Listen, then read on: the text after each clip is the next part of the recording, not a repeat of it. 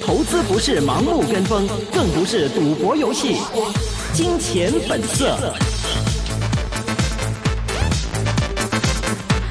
欢迎大家回到二零一九年四月十号星期三下午五点三十五分的一线金网的时间。那么现在呢，我们这半个小时呢，我们将请将会邀请的是光博文 d e n i s 上来跟我们来分享一下。那么最后呢，让我们来回顾一下港股方面的话最新的一个消息。那么在港股来说呢，看到今天呢站稳了三万点的三万零一百一十九点，跌三十七点，跌幅百分之零点一三，总成交金额一千一百二十六亿一千多万。那么在期货方面呢，四月份呢仍然是跑升过这个呃，我们看到仍然是。升百分之，呃零点零一，那么升了七点，报三万零一百二十八点呢。期货仍然跑跑赢了指数。那么另外看到十大成交金额股份当中呢，今天最升的呢依然是庆龄腾讯控股，三百八十八块八，升了五块二。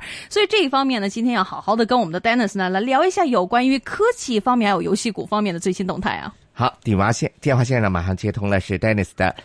你好，来自一方资本高级分析师的。OK，Hello，Dennis。哎，Hello，你好。Hello，你好。嗯，我现在说话会不会回音比较？没事没事，我们只要听到您的分析就已经很满足了。其实这两天我们一直就是从上个星期三开始，本来上个星期三其实也想请 Fred 来说一下有关于这个青腾讯控股。那个时候就说，其实，在呃星期三来说的话，我们看到整个腾讯呢，其实也在业绩业绩方面，尤其是在这个游戏批文方面呢，得到中央的一个批准，而且中央呢也让这个海外的游戏能够来到香港或者来到中国方面呢有一个进一步的一个发展。所以对于未来整个游戏股方面的一个发展呢？呃，Dennis 会怎么样去分析呢？喂，喂，Dennis，嗨，喂，嗨，听到了吗？听到，OK，游戏股方面，嗯，对你，你说是呃港股呃港股科技股啊，啊，港股这个游戏股是吧？对，港股游戏股，然后之后我们来说一下 A 股方面游戏股。啊，行，那我觉得游戏这方面呢，大家其实呃，尤其是在去年都比较悲观了，尤其是手机游戏这个版号的问题。那到今年，尤其是去年第四季度开始呢，就是一八年第四季度开始，这个版号有所松动的这个迹象。然后呢，看到以腾讯为首的这个，就是，呃，这个呃流水也好，营收也好，都有其其这个嗯。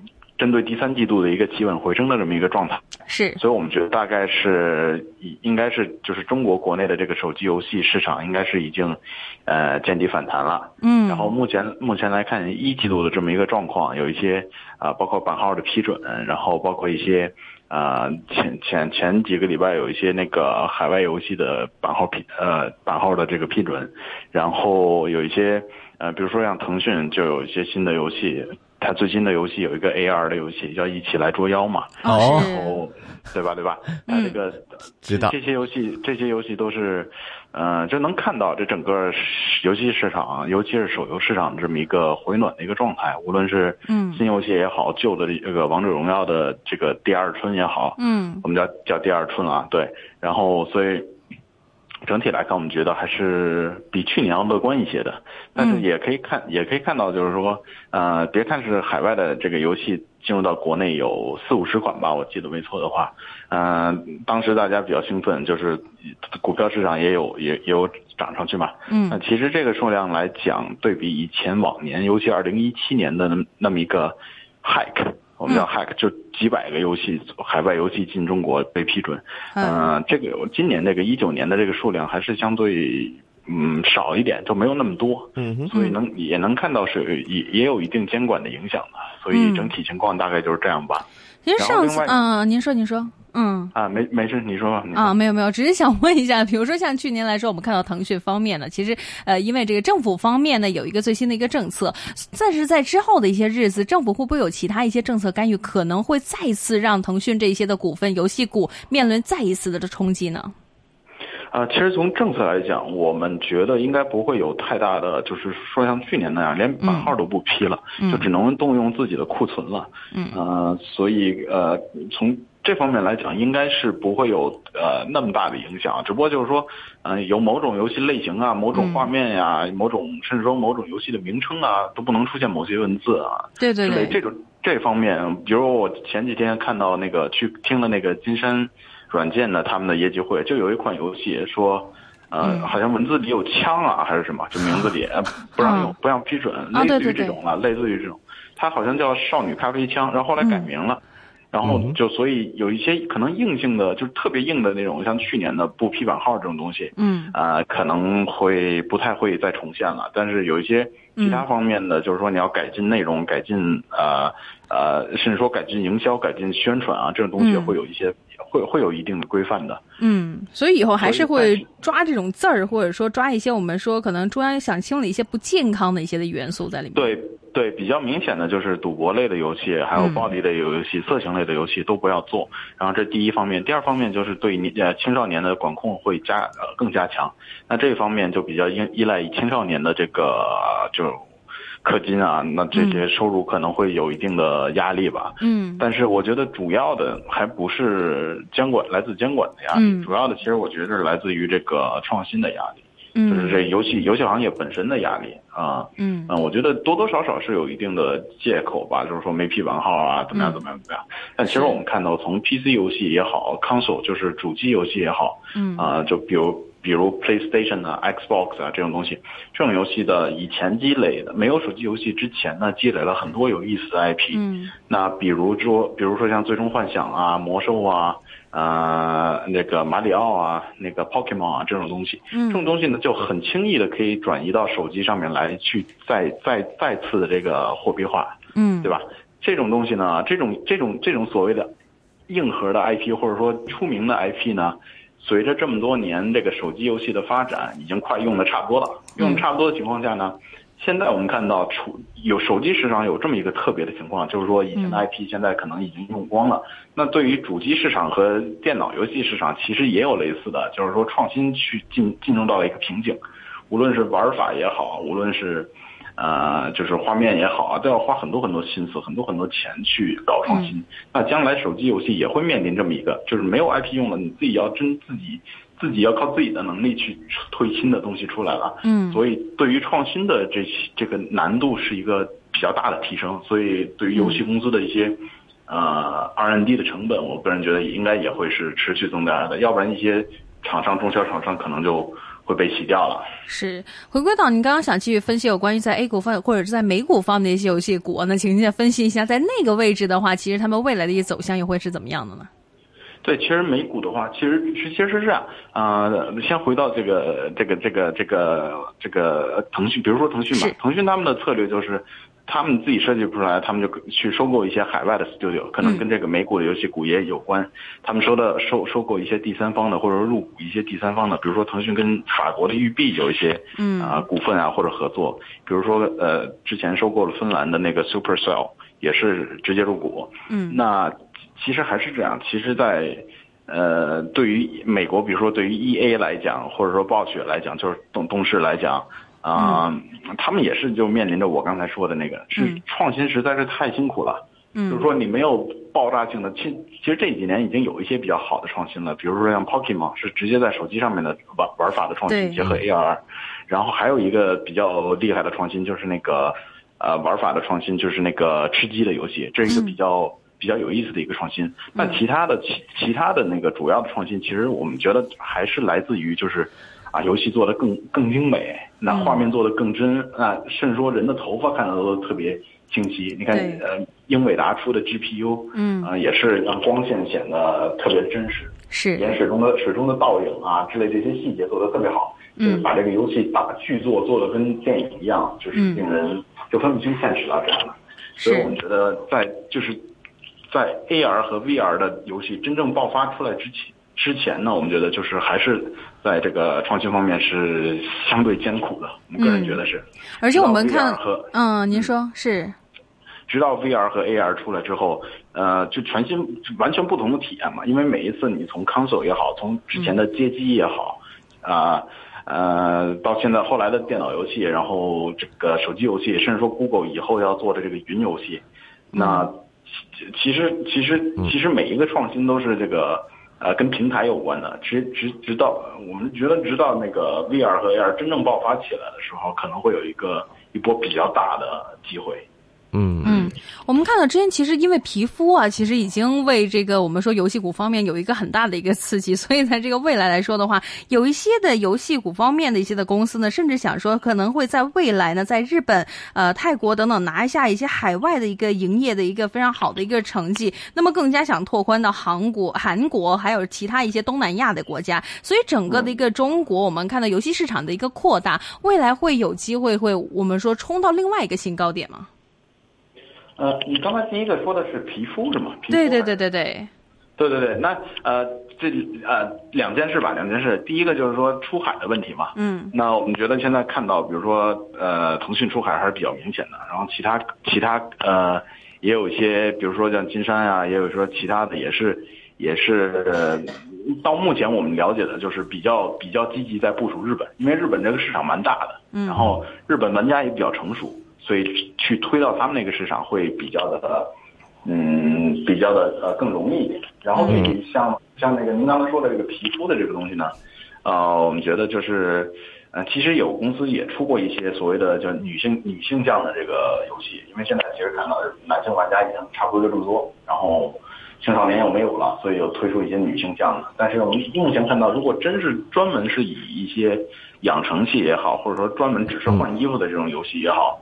呃，不是特别成功，不赚钱。那对，嗯，就流水或者说下载量掉下来掉的很快。嗯，你看呢，就还是就针对于比如说王者荣耀这种，大家知道卖皮肤非常赚钱，但其实它也是基于这个比较好、比较有意思的这个可玩性比较好。嗯，然后顺便再卖给你皮肤，让大家啊，我又买金币了，又买皮肤了，或者打包一起卖，就比较合理和比较比较合理一点。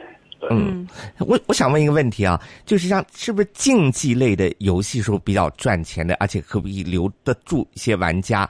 那么像呃之前就说这个呃像 Pokemon 啊这些这这类的，只是吸引大家哦，很多人一次过下载很多人，然后呢大家玩了几个月热潮就过了就没有了。好像捉妖记也是跟 Pokemon 基本上比较类似的东西，是不是呢？啊，对，这个问的非常好。其实，呃，自古以来啊，不是自古以来，有有有游戏以来啊，是这样。有一种游戏呢是叫 P to P，嗯，P P V P，sorry，就是 player 呃 V S player，就是玩家对抗的。然后有一种游戏叫 P V E，就是玩家对抗 environment，就是玩家对抗游戏，呃，对抗这个啊游游戏的环境。那明显来讲，就是 PVP 的游戏的寿命要长很多。就是比如说，主持人你跟我，我们两个人最典型的对抗类的游戏是什么？就是下棋。下棋，嗯，那下棋可以流传了几千年，对吧？永远玩不腻，规则也很简单。但是呢，PVE 就比如说一些单机游戏，那比如说一些就是啊，我去打，只只只只能对抗一些游戏给我设计的，呃，打怪啊、升级啊这些。嗯，明显我们看到就是。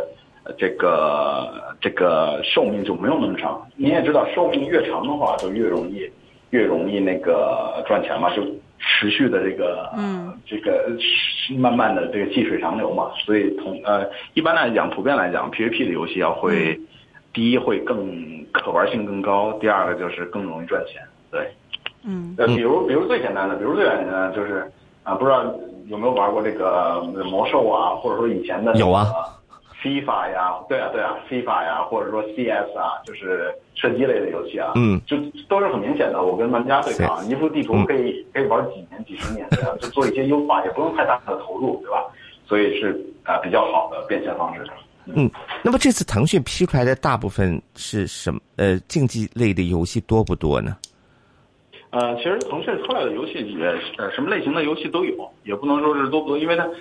呃，就是比如说女女性向的游戏啊，比如说 AR 的游戏啊，这些都有，完美世界这类的游戏也都有。嗯，也不好说是多不多吧。好，那么我们问问回一个听众提的问题啊，因为刚好也讲到腾讯了，我们啊，Dennis 来就腾讯大股东准备出货，会否像一八一八年一样炒高股价散货呢？这说这一轮的炒高是不是打算它散货呢？它的股东啊，这是这是三个问题。第一个问题呢，腾讯的大股东散货，呃，这是大家的理解嘛？但其实它是就只是想 spin off 嘛，就不是说像之前有一次要真真的是要卖嘛，对吧？在公开市场啊，不是说公开市场就不报税的卖掉，这是第一个。第二个会不会炒高？我自己觉得呢，腾讯这么大的股票，几十亿的每天几十亿上百亿的港币的成交量。嗯，我个人觉得可能性小一点。嗯，可能可能就中小盘的股票适合这么玩吧，但是这超大盘，全全港第一大、全国第一大的股票，可能，嗯，操作起来难度可能可能有吧。然后第三个就是一一呃一八年炒起来，其实，呃一八年炒起来，第一就是一八年其实一月份啊，那个时候是全港大牛市嘛，全国大牛市嘛，是香港连着十几天上涨嘛，嗯，所以也有一定因素。那最近的这次上涨呢，就是一九年的。一季度包括现在的上涨啊，我不好说是不是因为这个消息要炒起来，但是我觉得啊，就是关注它基本面的朋友应该是会觉得是第一四季度的业绩环，就尤其游戏的业绩环比那个三季度是有改善的，可以看到一个见底。第二就是它的看到一些一一二月份，一月份有一个那个王者荣耀的主要呃主要的那个扩展包出来，一月十七号，嗯啊那个出来之后呢，他们的流水会就有一个非常明显的改善，就王者荣耀这款游戏。那可能是基于这个因素，呃，另外一个就是现在市场非常好这么一个因素，全市场都在涨嘛，嗯，所以就背后的因素太多了吧，不好判断是不是某一个因素推动的。对，嗯，那好，那么我们看到的，其实呢，刚刚看到一些数据呢，就是，呃，三月公布的三月份官方一个数据呢。哎，三月内地手机的出货量同比下降了百分之六啊，因为说是经济层成长放缓对行业造成影响。那么对这类行业，哎，你是有什么样的看法呢？啊，第一，手机这个国内的六百分之六啊，三月其实是环比有改善了，就是，呃，就如果你看按年的数据来讲，二月份和一一月份跌得更惨。当然了，不能说它改善了就会。嗯，整个行业也好，或者说投资者也好，比还是比较对基本面不太乐观的，尤其是手机啊。其实对国内的，啊，大家都期待是那个贸易战结束了，需求就会出来出来，这这这种想法会比较多一点。但是这种可能是对工业有一些改呃，就是工厂啊之类这方面的需求订单可能多一点。你看到可能汽车也可能有一些改善，但应该不是太明显的改善。但手机我觉得就受贸易战的影响不会太大，手机。呃，比较受内需，尤其是五 G 的这个什么时间出来，这个影响比较大一点。那所以现在其实大家你看，那个手机更新也非常多，然后看到国内四大品牌基本上占了百分之九十多的份市场份额在国内。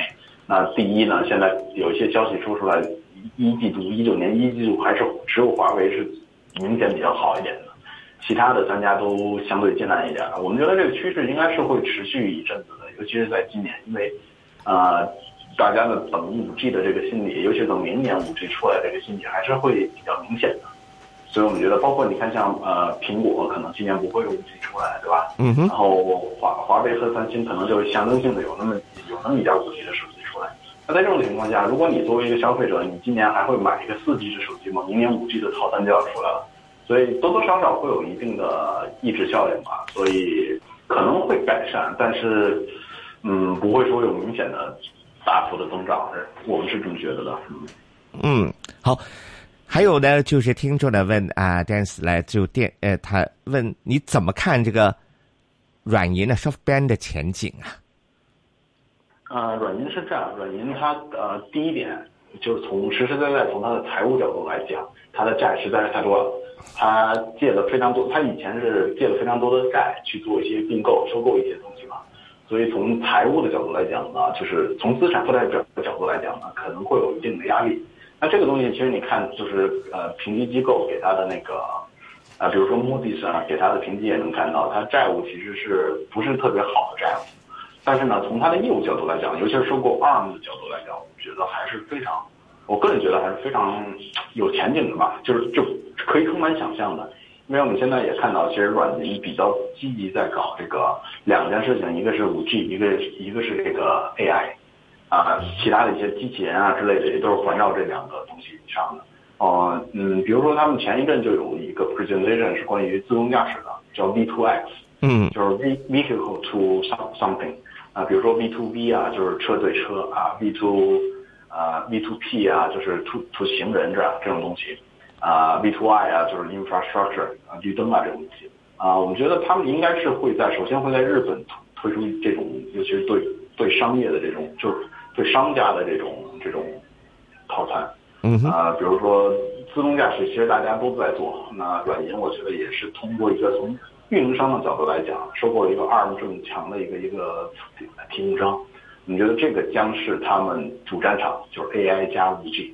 那具体成不成，我们个人觉得，我我们觉得应该是在日本还是蛮大希望的，因为他们现在的动作有一些跟，比如说跟日本最强的车厂 Toyota 有一些合作。啊。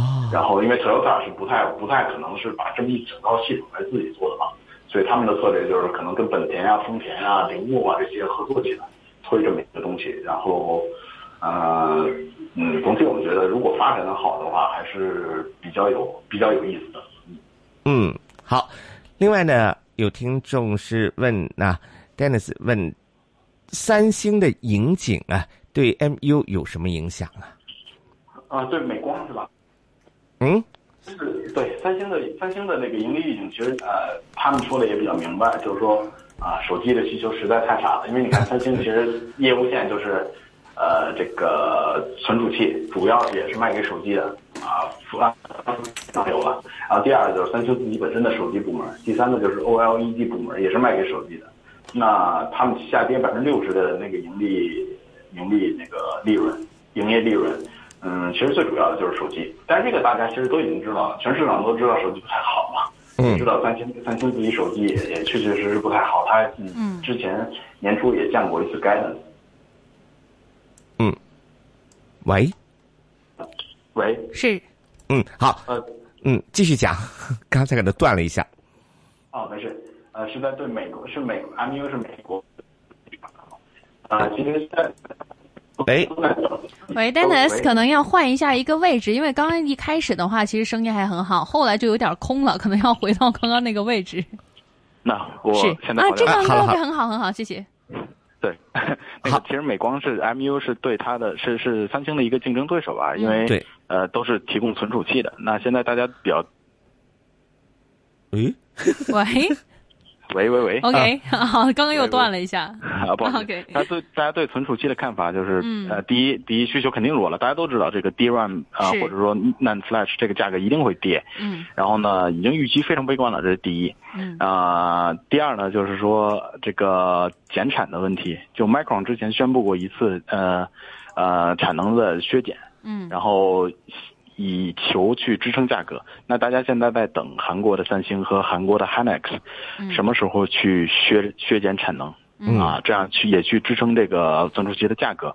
如果他们也去做这件事情的话呢，这个对于存储器价格会有进一步的支撑。那对于股价就很难讲了，因为股价现在大家已经预期的乱七八糟了，尤其是今年今年以来。那但是从业务来讲呢，就是可能会对呃。有有一定的帮助，但是真真真正目前看到的需求并没有改善，尤其是渠道里的库存，我们看到，呃，还是有一定压力的。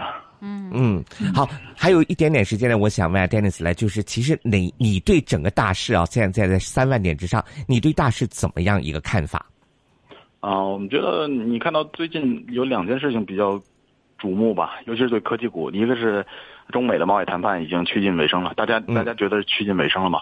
第二一个是那个中国科创板已经从一开始一季度炒来炒去，到现在，呃日趋冷静。然后尤其是一些公司就就名单已经出来了嘛，马上真的要是开始了。这两件事情对短期的我们觉得科技就大盘或者说科技股的整体有有影响会比较大一点。嗯那真的会不会因为现在有越来越多的人预期？你看现在。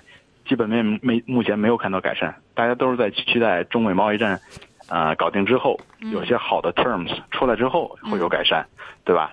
然后，但是真的是等出来之后呢，然后大家看到可能，啊下半年就是三季度的时候，大家看到订单到底是什么状况？然后呢，甚至说还有一些朋友在等啊，所谓的这个。